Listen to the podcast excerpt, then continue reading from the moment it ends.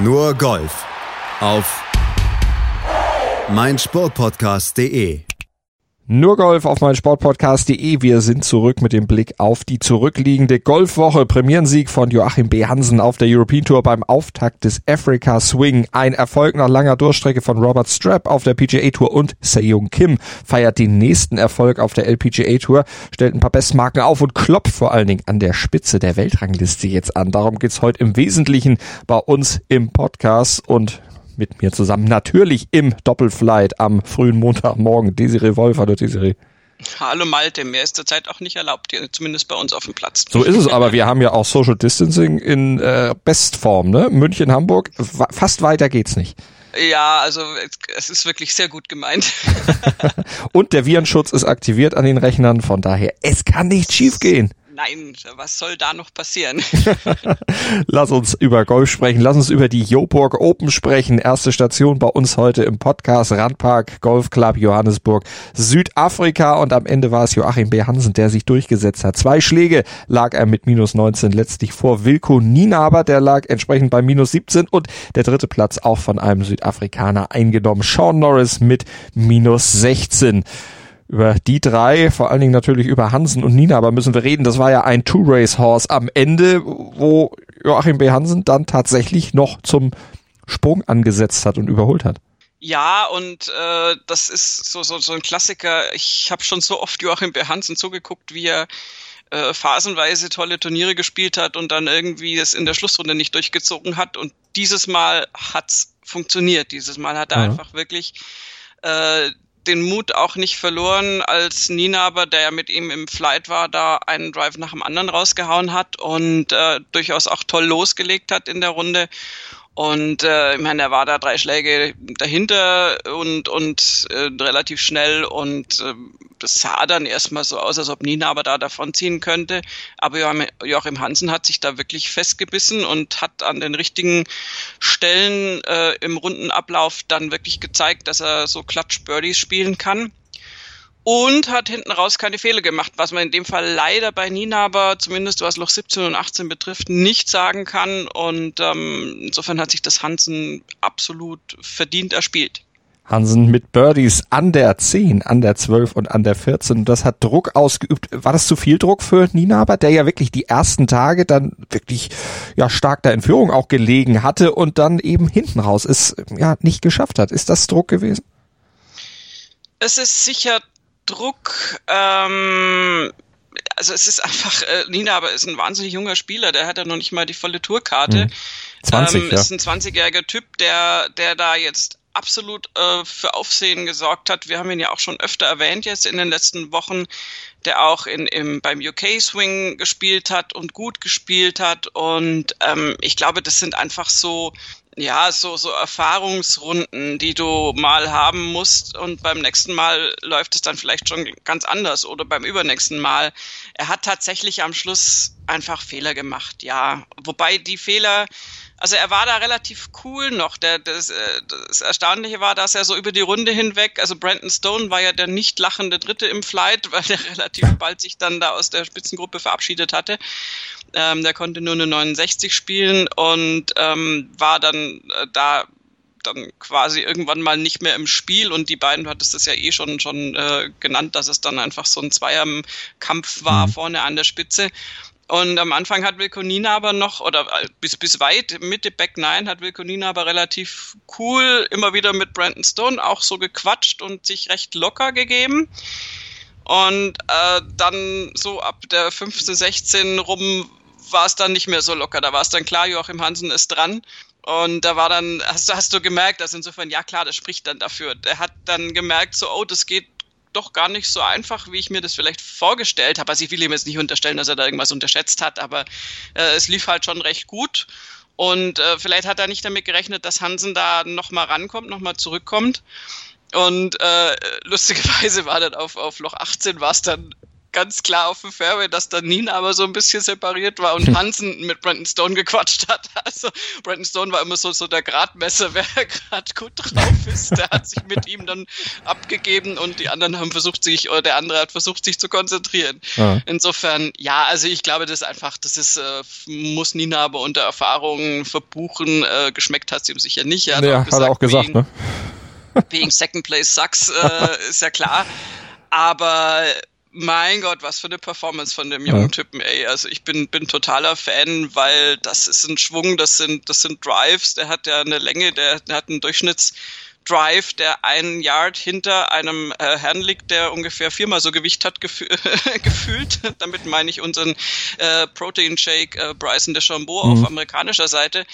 Und bei Nina aber, das ist ein äh, schlankes 20-jähriges, äh, also Bürschchen jetzt Bürschchen. nur staturmäßig äh, gesagt, äh, der einfach die richtigen Hebel hat, mhm. der der mich eher so an Cameron Champ erinnert, von der einfach von von der Schwunganlage her, wo einfach alles passt und der sich das aber eben eben jetzt nicht so drauffuttern musste und auch nicht mit brachialer Gewalt da schwingt, ja. äh, sondern der einfach, also der hat einen 439 Yards Drive Hammer. rausgehauen. 50 Yards den, über dem Durchschnitt in der ersten Runde. Nur 50? Oder war es noch mehr? Na, der 100 eher. 100. Also seine Driving Distance durchschnittlich ist 337 Yards, glaube ich. Das sei sein Durchschnitt. Und er hatte, also, also mit 439 oder wie viel ist er da? So locker mal 100 Yards weiter. Also das war natürlich jetzt auch einer dieser Drives, der dann bounced und der auch noch ewig rollt und so. Also das war jetzt natürlich so, solche gibt's immer wieder mal. Wir haben auch von anderen Spielern schon Drives über 400 Yards gesehen. Das ist immer eine Frage, wie jetzt die, die Architektur ja. des Loches gerade ist. Aber das war so, dass äh, die englischen Kommentatoren wirklich von borderline obscene und und äh, offensive gesprochen haben, aber aber also bewundernd. Also es ist ja sehr mhm. negativ behaftet jetzt, aber das war so abartig wirklich diese diese Distanz. Und insofern sind wir da bei einem extremen Longhitter, der natürlich den Platz auch so ein bisschen auf diese Deschambeau-Weise zerlegt, der bei Paar 5 auch äh, standardmäßig äh, einen langen Drive und dann halt noch einen Wedge meistens spielt. Und aber es hat für mich ja, wir müssen uns das natürlich jetzt im Laufe der Zeit angucken, wie sich das weiterentwickelt, aber es hat für mich einfach so einen gesünderen Touch, weil ja. es nicht so erzwungen ist. Und weil es eben auch nicht auf wissenschaftlich, pseudowissenschaftlicher Basis vielleicht fußt, also der spielt auch mit einem normalen Schlägersatz. Der hat jetzt auch keine gleichlängigen Schläger und äh, anderen, äh, ich sag jetzt mal, wie der Norddeutsche sagen will, Spökenkram, um solche Sachen dann da eben äh, dann auch umzusetzen. Also du sagst, es kommt tatsächlich in erster Linie durch die Hebelverhältnisse? Ja, der hat, äh, der ist einfach groß und und äh, kann das dann entsprechend. Also das ist wirklich, das ist ein, ein wunderschöner, lockerer, knuffiger Schwung. Da denkst du dir nichts Böses dabei, wenn du das siehst erstmal und dann geht die Pille auf die Reise und du denkst so, what? Also das ist äh, wirklich, also ja, der mhm. ist einfach natürlich gut gewachsen, in Anführungszeichen, der Schwung. Ähm, perfekte Hebelverhältnisse, perfekte Schwungbewegung auch wunderbar flüssig. Und das ist so ein bisschen das, was ich äh, lieber sehen möchte. Das ist eine persönliche Sache. Ich meine, es gibt sicher Leute, die das auch total cool finden, wenn Bryson DeChambeau da drauf hämmert und, und äh, spielt wie, wie, wie ein Wahnsinniger. Aber es ist halt immer die Frage, was ist da gesund? Und bei Nina aber sieht's, und wie gesagt, das ist, es ist nicht der einzige Spieler auf der Welt, der, der, der hat einfach äh, in Cameron Champ ist es so von der Statur her und von, von der Anlage her ist einer, der mir da einfallen würde, der so ein bisschen in die Richtung geht von mhm. der Schwunganlage her. Das ist einfach richtig gut gemacht. Und es kommt bei ihm eben auch dazu, dass er, ich meine, so Longhitter haben wir ja auch viele, aber dann äh, stimmen ja oft die restlichen Komponenten nicht. Aber was der an ähm, Putts da gelocht hat in dieser Woche dann auch, und die er manchmal auch dann lochen muss, weil ich meine, dann ist er natürlich auch manchmal irgendwie nicht auf dem Fairway oder ist so ein bisschen ums Grün rum äh, in der Grütze und hat dann doch schwierigeres kurzes Spiel, weil halt der Ball vielleicht nicht so toll liegt. Ähm, das ist dann durchaus auch mal vorgekommen, dass der dann halt den nicht irgendwie zum Tap-In an die Fahne spielt, aber das war halt mit schöner Regelmäßigkeit auch so, dass er dann längere Birdie-Putts verwandelt mhm. hat. Und das ist dann schon ein Setup, mit dem du auf der European Tour bestehen kannst. Und übrigens, wenn er so weitermacht, nicht nur auf der European Tour. Allerdings insgesamt neun Bogies natürlich in der ganzen Turnierwoche. Da hat Joachim B. Hansen dann doch ein paar weniger aufzuweisen gehabt, nämlich nur sechs in Anführungsstrichen und vor allen Dingen auf der Schlussrunde eben Bogie frei geblieben. Der ja auch deutlich erfahrenere Däne, obwohl der ja auf der European Tour auch noch nicht so eine lange Geschichte hat, 2018 seinen Durchbruch feiern konnte auf der Challenge Tour, zwei Siege dort gefeiert hat Hogard, der erste Däne war, der auch die Saisonwertung am Ende getoppt hatte. 23 Jahre nach Thomas Björn, aber Dänen sowieso im Moment wieder sehr, sehr stark unterwegs. Erinnern wir uns an Rasmus Heuger, zwei Siege in dieser Saison schon und jetzt eben auch noch Hansen. Also die Dänen, die rocken. Oh ja. Bei Nina aber hatten die kurz vor Schluss, was ich so also echt fahrlässig äh, fand, eingeblendet. Will be the second player after Rasmus Heugart, äh, bla bla, irgendwas mit äh, second youngest oder sonst mhm. irgendwas. Also Rasmus Heugart ist tatsächlich noch jünger gewesen bei seinem ersten European Tour Sieg. Ähm, wo der Kommentator dann zu Recht gesagt hat, na, da würde ich jetzt aber Would-Be hinschreiben, weil das war genau in dem Moment, wo du gemerkt hast, eigentlich schwimmen Nina aber gerade die Fälle davon. Ja. Also da war irgendwie der Banden-Ticker-Schreiber ein bisschen dem, dem Verlauf hinterher. Ähm, also den, den jüngsten Sieg hätte er da eh nicht eingefahren. Insofern ist gerade auch schon wurscht. Nein, das, das darf ich nicht sagen. Aber ähm, ich glaube, bei Nina aber ist da noch ganz, ganz viel, was kommen wird. Und das ist ein ganz erfrischender, unkomplizierter äh, Junge. Und ähm, ich glaube, sowas brauchen wir auf der European Tour auch einfach, um, um das Feld da aufzumischen. Und, und der macht da ordentlich Feuer. Joachim Hansen hat ihm jetzt noch gezeigt, dass man auch mit weniger langen Drives diesen, dieses äh, Spiel, dieses Golfspiel natürlich äh, so spielen kann, dass man am Schluss dann ein Turnier gewinnt. Aber es ist wirklich also ganz, ganz klassisch. Also du siehst es bei, bei Nina, aber die Scorekarte vom Sommer, äh, vom Sommer sag ich schon, ja, schön wär's.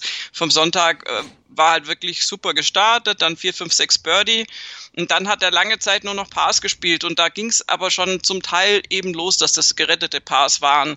Also das waren äh, nicht alles nur vergebene Birdie-Chancen und dann hast du also ereignislos bis Loch 16 in Anführungszeichen, also alles Paar und dann 17 Bogey, 18 Bogey, das ist halt dann tödlich. Also das ist ganz klar, wenn du da zwei Schläge verlierst, ähm, und, und Hansen da eben dann, äh, der hat dann auch nur noch Paars gespielt, aber mir musste er auch gar nicht machen. Also da mhm. hat Nina bei ihm ja die Arbeit dann äh, praktisch aus der Hand genommen.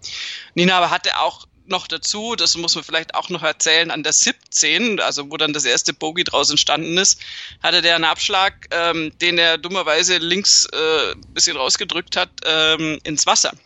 17 ist ein Paar 3 und ähm, das war eigentlich, also das war der erste völlig unnötige Fehler. Also das, das hätte nie, niemals passieren dürfen. So einen Schlag darfst du da nicht spielen, ähm, wenn es da gerade um die Wurst geht. Und ähm, jeder dachte, der Ball ist im Wasser und das war tatsächlich ein Steckschuss, der an der Kante, also wirklich zehn Zentimeter vom Wasser weg war. Und ähm, er stand dann auch so, also gerade nicht im Wasser, aber halt da so am Hang und hat den dann versucht, aufs, aufs Grün zu, zu pitchen, chippen, wie auch immer, einfach, einfach nur irgendwie da rauszukriegen. War froh, dass er keinen Strafschlag kassiert hat. Da war er ja noch im Spiel, da waren sie gleich auf bei, bei mhm. minus 19. Und ehrlich gesagt, also da, da, da kann man jetzt sagen, das war ein Fehler oder das war kein, kein schlechter Schlag, aber er hat da volle Pulle natürlich diesen Pitch rausgespielt, was ich auch gemacht hätte, weil das sah, also auch jetzt rein äh, physikalisch, ich meine, das ist ein Abschlag, der da aus hoher Höhe wirklich straight auf diese Position gegangen sein muss. Das heißt, das Ding ist eingebohrt. Also du müsstest ja von einer ganz furchtbaren Lage da eigentlich ausgehen. Und deswegen hat er da natürlich auf Nummer sicher da ziemlich drauf gedroschen und also um den überhaupt da wegzukriegen. Mhm. Und das hätte hätte ich also absolut genau gleich gemacht, weil sonst, sonst hast du den nochmal da unten liegen. Und dann war er natürlich auf dem Grünen richtig ordentlich weit weg von der Fahne gerollt. Also das war schon Schritt eins äh, dann zum, zum, zum zweiten Platz sozusagen. Ähm, also da lag auch ganz viel, da war erst war Glück, dass der Ball nicht im Wasser war, dann war halt Pech, dass er doch nicht so eingebohrt war, wie er sich das gedacht hatte. Also da hat er einfach so alles mitgenommen, was auf so einer Schlussrunde passieren kann. Und wie gesagt, der, der wird daraus lernen und der muss daraus lernen. Und das ist trotzdem eine unglaubliche Performance gewesen. Also ich war echt fasziniert.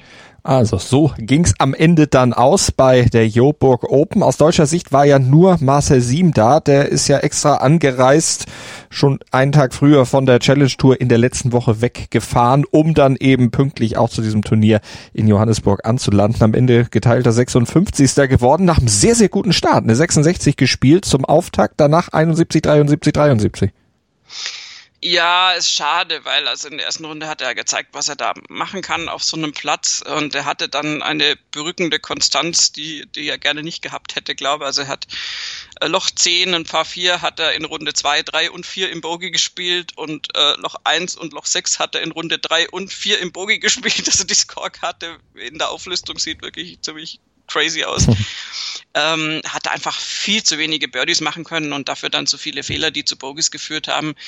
Ähm, das ist so ein klassisch nicht gutes Wochenende leider von ihm gewesen. Trotzdem finde ich es finde ich's gut, dass er, also erstens schon mal, dass er einen Cut geschafft hat und zum zweiten, dass er in der ersten Runde da richtig gut gespielt hat. Weil in seiner Situation musst du jetzt einfach dich an so Einzelrunden festhalten und dich daran aufrichten und dann halt den Samstag und Sonntag so ein bisschen vergessen, beziehungsweise da Lehren draus ziehen und ähm, vielleicht klappt es dann beim nächsten Start besser. Drücken wir die Daumen. Kurzer Exkurs. Äh, die Challenge Tour, das Grand Final, wurde ja am Wochenende auf Mallorca gespielt. André Lisa, der hat das Turnier gewonnen. Der Tscheche hat bei seinem fünften Start in der Challenge Tour Saison seinen zweiten Sieg eingefahren und damit auch die Saisonwertung am Ende gewinnen können. Das Road to Mallorca abgeschlossen vor Marcel Schneider. Der wurde auf Mallorca am Ende nur in Anführungsstrichen geteilter. Jetzt muss ich gucken, genau 21. Aber Alexander Knappe, der wurde Zweiter, geteilter Zweiter bei diesem Turnier, hat sich in der Saisonwertung damit um sechs Plätze noch nach oben geschoben auf Rang 9 und in der Gesamtsaisonwertung Schneider auf zwei, Hurley Long auf acht und Alexander Knappe auf neun. Das sind die besten Deutschen, die auf der Challenge Tour in der letzten Saison dann gespielt haben. Das sind durchaus positive Ergebnisse und Ergebnisse, die Mut machen, Desiree. Ja, auf jeden Fall. Ich meine, das ist äh, wenn wir realistisch sind, haben wir im deutschen Herrengolf ähm, im Moment die Situation, Keimer ist so ein bisschen außen vor, weil der spielt halt auch recht selten und profitiert noch so ein bisschen von seinem Status, den er sich natürlich in den vergangenen Jahren erarbeitet hat aber ist jetzt ja auch nicht äh, mit unfassbaren Ergebnissen jetzt da irgendwie äh, in den Vordergrund gerückt und alle anderen dahinter kämpfen sich so regelmäßig von der Challenge Tour auf die European Tour und wieder zurück, mit Ausnahme jetzt vielleicht von Maximilian Kiefer, mhm. äh, der sich da äh, definitiv auf der European Tour stabilisiert hat und ähm, natürlich haben wir Ritthammer und Heisele, die, aber die switchen auch so hin und her und ähm, wenn dann so quasi wieder die, die, die Kur der Kurvenverlauf so ist, dass du, dass du dich auf der Challenge Tour wieder hochspielen musst, weil es auf der European Tour noch nicht so richtig super läuft, ist es natürlich fundamental wichtig, da ein gutes Jahresergebnis auch zu spielen. Und das ist jetzt Marcel Schneider mit dem zweiten Platz wirklich toll gelungen. Ähm, und äh, dass Andre Lisa ihn da jetzt noch äh, abgefangen hat, gut, das ist jetzt halt so. Aber auch Hurley Long und Alexander Knappe müssen da von unten kommen. Das ist, das ist so wie zweite Bundesliga. Da könnte man jetzt böse sagen, das sind so Fahrstuhlgolfer in Anführungszeichen, die natürlich auf der European Tour auch immer wieder aufschlagen, aber die eigentlich aus der Challenge Tour, aus der zweiten Reihe ähm, da kommen und, und äh, ja, das, insofern sind die guten Ergebnisse dort massiv wichtig, weil es auf der European Tour durchgängig eben nicht oder noch nicht so klappt. Kurze Pause hier bei nur Golf auf mein Sportpodcast.de und dann geht's weiter mit der PGA Tour. Dann schauen wir zur RSM Classic. Was zum Teufel, du Bastard? Du bist tot, du kleiner Hundeficker. Und dieser kleine Hundeficker, das ist unser Werner. Ein ganz normaler Berliner Kleinstkrimineller, der dann aber im Knast das Ding seines Lebens dreht. Una Fantastica Risetta Perla Pizza. Er klaut seinem Zellengenossen ein Pizzarezept aber nicht irgendeins. Und mit dem eröffnet Werner dann die beste Pizzeria Berlins. Doch Werners Glück ist nur von kurzer Dauer. Denn es hagelt Probleme. Werners Pizzaparadies. Erstmals großes Kino- und Podcast-Format. Mit fetter Starbesetzung. Alina But, Kida Ramadan, Edin Hasanovic, Oliver Koritke, Ralf Richter, Ben Becker, Winfried Glatzeder, Anna Schmidt und viele mehr. Abonniert die Scheiße. Jetzt macht schon, mach! Nur Golf auf mein Sportpodcast.de mit dem Blick auf die PGA Tour und auf die RSM Classic. Elftes von 50 Turnieren in dieser 2021er Saison. Austragungsort der Seaside Course und der Plantation Course auf St. Simons Island und der Hauptplatz natürlich der Seaside Course. Also so eine Art von Linkskurs amerikanischer Art. Der wurde gespielt und am Ende dann auch ja, gewonnen von Robert Strapp. Der hat sich nämlich das Turnier gesichert im Playoff gegen Kevin Kissner. Und für Robert Strapp, der ist Wiederholungstäter. 2014 hatte er die RSM Classic schon mal gewonnen. Das war der erste seiner Siege auf der PGA Tour und bis gestern dann auch der letzte. Jetzt hat er das Turnier zweimal gewonnen, zwei Turniersiege auf der PGA Tour.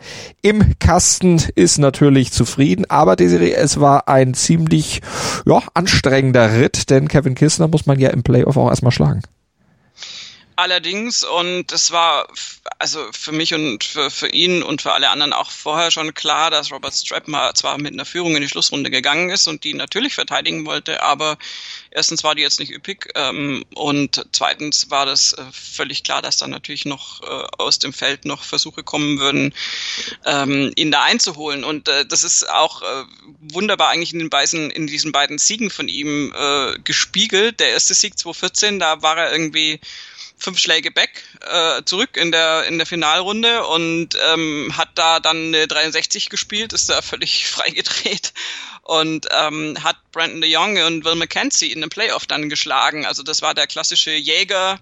Äh, äh, Auftritt und jetzt hatte er die Aufgabe, das zu verteidigen und das ist immer, wie wir wissen, sehr viel schwieriger und mit einem Kevin Kistner, der da natürlich auch, auch wirklich eine ganz, ganz tolle Schlussrunde spielt, ähm, ist dann halt schon unangenehm, wenn du dann an der 18 stehst. Ich meine, hatte er tatsächlich an der 17 sich dann wieder rangekämpft. Das war ja so, dass Kistner ihn schon mal überholt hatte.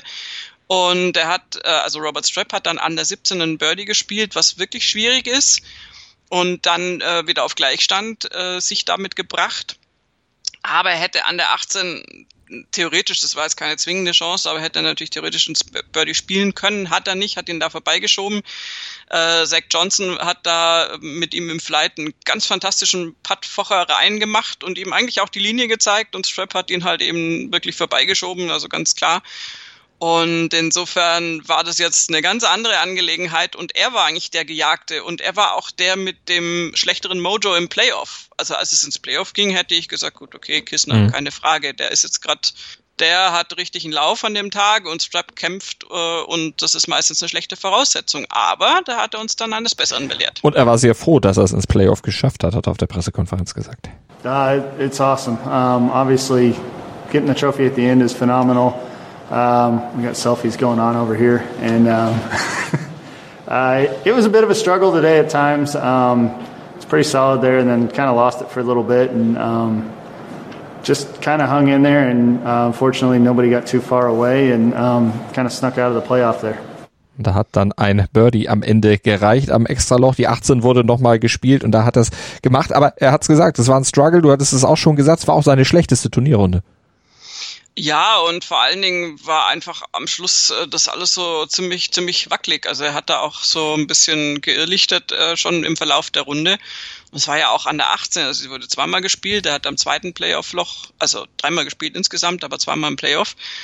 Und da war es auch schon so, dass er da natürlich gleich mal irgendwie erster Abschlag Playoff und er, er setzt den Abschlag in den Sand links und Kevin Kissner lag halt äh, wunderbar schnucklig in der Mitte des Fairways. Äh, das ist alles irgendwie nicht so ideal, aber er hat sich irgendwie dann immer wieder daraus befreit, hat dann diesen aus dem Sand, hat er den gar nicht irgendwie ganz aufs Grün gekriegt. Kissner war auf dem Grün, eigentlich alles super, aber Kissner hat halt zwei Putts gebraucht und äh, Strap macht eine Annäherung, die auch nicht ganz brillant war und dann aber den Putt rein und dann ging es nochmal auf die 18 und ähm, da hat er dann mit einem wirklich tollen zweiten Schlag, war er zwar wieder links, aber wenigstens nicht im Bunker und hat dann mit einem tollen zweiten Schlag dann äh, das, das, das Grün äh, nicht nur erreicht, sondern halt wirklich sehr, sehr nah an die Fahne gespielt und dann war das Ding irgendwie klar. Und ich hätte trotzdem, wenn ich hätte wetten müssen, hätte ich gesagt, ach, das wird der Kissner schon machen, weil du hast Strap wirklich angesehen, dass er nicht so begeistert war, mhm. dass das jetzt irgendwie am Sonntag nicht so dolle lief und er definitiv keine so gute Runde gespielt wie die Tage zuvor. Zumal Kissner ja auch Experte für das Turnier ist. Äh, das war seine vierte Top-5-Platzierung bei der RSM Classic. Das hat sonst noch keiner geschafft, aber das, was Strap am Ende geschafft hat, nämlich zum zweiten Mal die RSM Classic zu gewinnen, das hat auch noch keiner geschafft. Also der ist jetzt mit zwei Siegen da tatsächlich Rekordsieger und natürlich auch auch spielberechtigt dann in der neuen Saison für diverse Turniere, beziehungsweise auch in dieser Saison, die läuft ja schon, hat er auch sich drüber ausgelassen über die Möglichkeiten seiner Turniergestaltung. Um, yeah, it changes my schedule dramatically. Um, I was just uh, trying to trying to get some good tournaments in, so I had a better number for um, you know the start of the new year, and um, obviously now I can kind of pick my schedule and choose what I want to do, and um, it just makes things a lot easier. Und er darf ja auch zum Beispiel das Century Tournament of Champions natürlich spielen. Er darf das Players Championship spielen und er darf zum Masters. Ja, das sind genau die äh, Dinge, die wir ja immer besprechen bei so Siegern, die eben nicht aus den Top äh, 50 der Weltrangliste kommen, die dafür eh qualifiziert sind. Ähm, das ist also gerade die Masters-Teilnahme ist für jemanden wie Strap, der ja seit Jahren, wir waren vorhin bei den deutschen Spielern auf der European Tour bei dem ähm, sehr leidigen Begriff Fahrstuhlspieler, so zwischen Challenge und European Tour und äh, hier hast du dasselbe natürlich auf, auf der PGA Tour auch mit Spielern, die regelmäßig äh, auf und absteigen, PGA Tour und Corn Ferry Tour. Und das ist bei Strap genauso gewesen. Ich meine, der ist auch einmal abgestiegen in die Corn Ferry Tour mhm. mit einem 126. Platz. Also ging es um einen Schlag im letzten Turnier. Ganz knapp und äh, insofern lief es nach diesem Turniersieg 2014 gar nicht so, so ganz prickelnd bei ihm. Und jetzt hat er sich da mit diesem Sieg und es äh, ist wirklich auch kurios, dass das, das, das sein zweiter Turniersieg ist nach sechs Jahren und an, an derselben Stelle. Mhm. Ähm, hat er sich da jetzt wieder Luft verschafft und ja. das ist ganz, ganz wichtig für ihn und für, für jetzt einfach die, die kommenden Monate. Hatte ja auf der Corn Ferry Tour zwischendurch schon mal gewonnen. Bei 40 Starts war da zweimal erfolgreich. Sein letzter Sieg 2018 Nationwide Children's Hospital Championship. Da hat er Peter Melnati übrigens auch im Sudden Death geschlagen. Also diesen Playoff-Experte. Ja, also er sieht irgendwie ehrlich gesagt nicht so aus, oder also ne, das ist jetzt blöd. Das sind die gefährlichsten.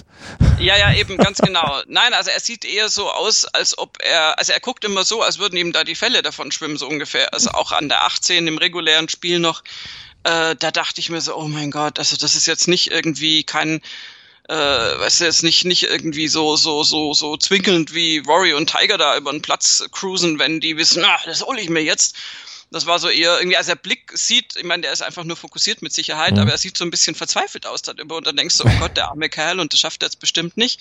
Aber er hat tatsächlich offensichtlich die Fähigkeit, dann, wenn es drauf ankommt, selbst wenn es auch immer noch holpert auf dem Weg dahin, ich hatte das ja schon beschrieben mit Playoff-Abschlag in Sand und so, aber er hat es dann doch immer irgendwie noch hingekriegt ja. und insofern glaube ich schon, dass dieses, äh, vielleicht auch dieser Gleichmut, den er ja vielleicht hinter dieser äh, äh, äußeren Hülle auch hat, dass, dass der ihm da hilft. Wenn du 165 Mal in Folge geguckt hast, ich glaube, dann zwinkerst du auch nicht mehr in solchen Situationen. Da bist du auch wirklich äh, fokussiert oder hast vielleicht auch ein bisschen Schiss, dass es wieder nicht funktioniert. Ja, keine Ahnung, was da in einem vorgeht. Ähm, das, da kann man immer nicht, nicht rein, äh, reingucken. Ich meine, er selber hat ja gesagt, irgendwie, ähm, du spielst halt gegen den Typen, der da neben dir ist und äh, ja, das ist eigentlich ganz einfach. So. Und wie wir ja schon von DJ äh, und ähnlichen Strukturen wissen, ist es manchmal sehr einfach, wenn man sich, oder einfacher, wenn man sich im Golf nicht zu viele Gedanken macht.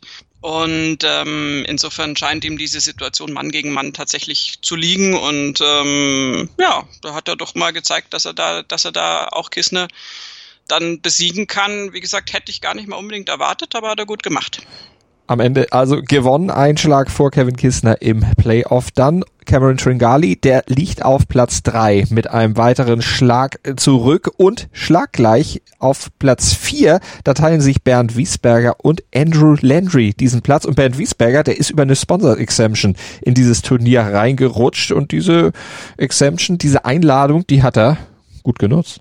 Ja, vor allen Dingen mit der Schlussrunde. Also ich meine, er hat ja schon gute Runden gespielt. Es sind jetzt auch, also es ist jetzt absolut Standard, dass du hier vier Runden in den 60ern spielst, wenn du Top 10 platziert sein möchtest. Und er hat mit 66, 68, 68 angefangen, hat aber halt eine makellose 63 daraus geballert am Schlusstag, was möglich war. Das ist dieselbe Rundennummer, die auch Kevin Kissner gespielt hat. Tringali mit seiner 62 noch einen Schlag besser, kam aber von weiter hinten. Und Wiesberger hat halt bogiefrei, fünf Birdies auf den Front Nine und zwei Birdies auf den Back Nine und eben auch so wichtig an der 18 zum Beispiel das Birdie gespielt. Das ist einfach eine richtig, richtig gute Performance und da hat er das absolut Beste aus dieser Sponsors Exemption gemacht. Gut, das Beste abgesehen davon, dass er natürlich auch hätte gewinnen können, aber jetzt ist immer mal so ein bisschen ein bisschen äh, defensiv und äh, guckt mal einfach darauf, dass er jetzt ja nicht auf, in der Blüte seines Schaffens gerade so war und dafür ist es ein super Ergebnis. Das kann man auf jeden Fall unterstreichen und das macht ihm dann hoffentlich auch Mut natürlich für weitere Auftritte und gibt ihm vielleicht auch die Möglichkeit, weitere Sponsors Exemptions zu bekommen, denn Bernd Wiesberger einzuladen, das äh, birgt auf jeden Fall für Qualität. Sepp Stracker geteilter 44. geworden und für Corey Connors, der ist geteilter 10. geworden, gab es am Ende dann auch noch was zu feiern. Der hatte nämlich diesen Birdies for Love Award gewonnen, den RSM Birdies for Love Award gewonnen. Das ging über elf Events, da wurde ausgezählt, wie viele Birdies gespielt wurden und der hat die meisten geschafft in dieser Zeit. 147 hat er gespielt bei diesen elf Wochen, bei diesen elf Events. Sepp Stracker übrigens Zweiter geworden in dieser Wertung mit 141. Ja, das ist, äh, ist sowieso eine schöne Aktion. Ich meine, jetzt in, in diesen Zeiten, Trademark, ähm, ist es ja noch wichtiger, dass man gerade so ein Sport wie Golf, wo es um viel Geld geht und wo auch viel Geld einfach impliziert ist in Veranstaltern, in den Spielern selbst, äh, in Sponsoren, dass man da dann auch Gutes tut und dass man wirklich guckt, äh, dass da auch Bedürftige dann äh, ein bisschen äh, Geld bekommen. Und diese Birdie-Aktion ist, ist natürlich, äh, wird immer zugunsten dessen ausschlagen, der in der Lage ist, viele Birdies zu spielen, der jetzt vielleicht, der muss ja gar nicht unbedingt immer alle Turniere gewinnen, weil das heißt ja auch nicht, dass du nicht äh, irgendwie in einer Runde sechs Birdies und vier Bogies spielst. Äh, da ist natürlich das, also da gibt's ja so Spezialisten, wir hatten das ja mal, dass mal einfach eine ganze Runde lang gar nichts passiert, nur Paar, das ist dann keine schlechte Runde, aber sehr ereignislos. Und Corey Connors hat in den letzten Turnieren richtig gut gespielt, hat sich auch richtig gut platziert, mhm. so in, im Top-Ten-Bereich und insofern kann ich mir das schon ausrechnen, dass das, dass der der Stadt beachtliche Anzahl von Birdies zusammenbekommen hat. 147, wie gesagt, und am Ende gab es 300.000 Dollar für den guten Zweck. Der Zweitplatzierte, für den gab es 150.000 Dollar und für den Drittplatzierten, das war übrigens Sanjay Im, der hat den Cut verpasst, gab es dann auch nochmal 50.000 Dollar, die natürlich nicht an die Spieler gingen, sondern dem guten Zweck zugute kamen. Aber tolle Geschichte auf jeden Fall bei diesem Turnier. Hattest du Sanjay Im nicht weit vorne gesehen? Nee, ich war das, ne? Äh, nein, das war ich. Vielen Dank. Ich hatte Wilkonina aber weit vorne gesehen. Das ja, stimmt, also ja, das stimmt. Das, das war ja stimmt. schon mal kein Gleicht sich wieder aus, aber das war nee. vielleicht dann auch bei, bei Im dann äh, der Akku so ein bisschen leer nach diesem doch starken Masters. Ja, noch viel krasser ja, muss ich jetzt sagen, bei Dylan Fratelli. Ich meine, Im und Fratelli haben ja wirklich tolle Platzierungen beim Masters eingefahren. Fratelli hat den Cut sowas von krachend verpasst mit plus acht. Das, das ist unfassbar schlecht einfach. Ähm, der hat dann noch ein bisschen Beach mitgenommen und ist dann nach Südafrika zurückgeflogen.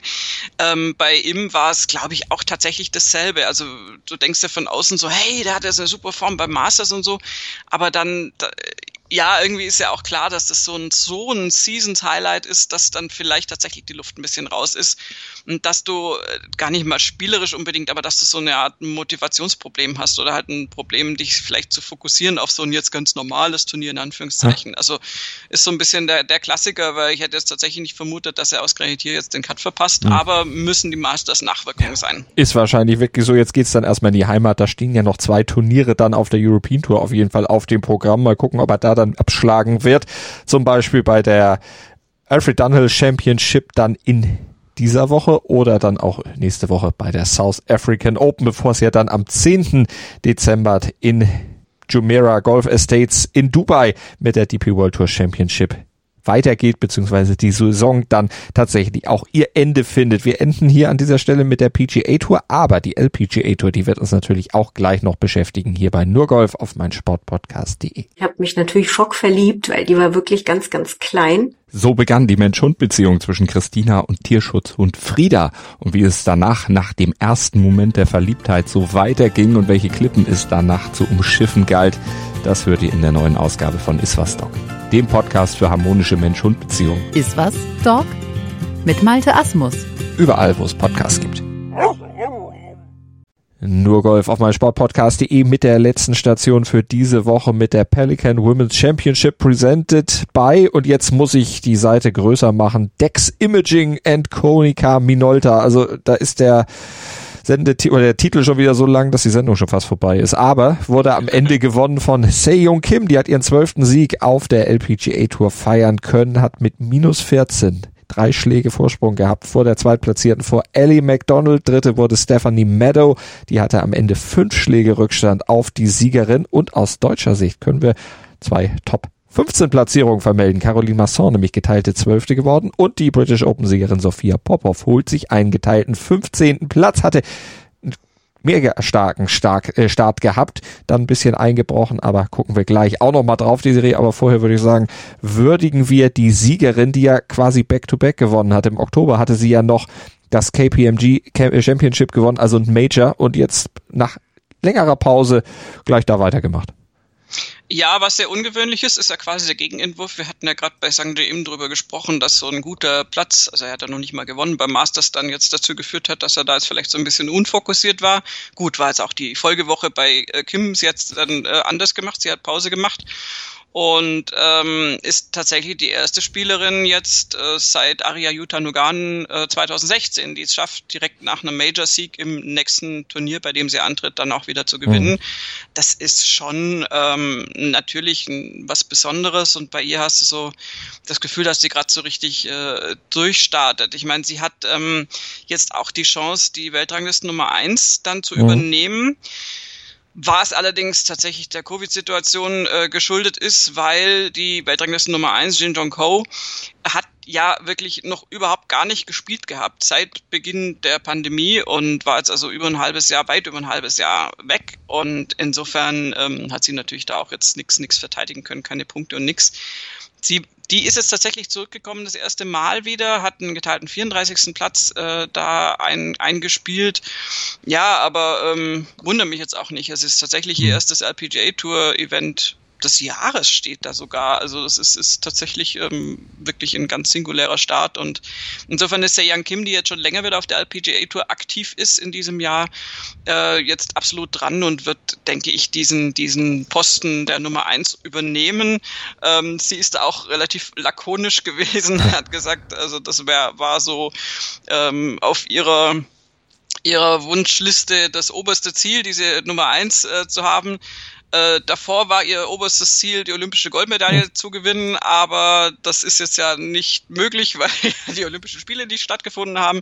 Und dann äh, verschieben wir das aufs nächste Jahr und jetzt machen wir erstmal die Nummer eins zum obersten Ziel. Also kein so schlechtes Ziel und vor allen Dingen ein greifbares aus ihrer Sicht. Sie hat vorgearbeitet und sie hat sich auch nach vorne gearbeitet in der Rangliste Koreas, also in der internen Korea-Rangliste. Da ist sie jetzt nämlich die dritterfolgreichste Spielerin auf der LPGA Tour nach Inbi Park, beziehungsweise die ist auch nur zweite. Seirei Pak, die ist ja mit 25 Siegen die beste Koreanerin aller Zeiten auf der LPGA Tour. Danach folgt Inbi Park mit 20 und jetzt kommt schon Kim, die hat nämlich Jijai Shin, die hatte elf Siege zusammen mit Kim vor diesem Event gehabt, dann überholt. Also da äh, klettert sie die Ranglisten nach oben. Das ist natürlich auch was ganz Wichtiges. Und das nicht nur mit dem Sieg, sondern auch noch mit dem Rekordsieg. Sie hat nämlich den 72-Loch-Rekord bei diesem Turnier, bei der Pelicans Women Championship aufgestellt. Also Erfolg auf der ganzen Linie.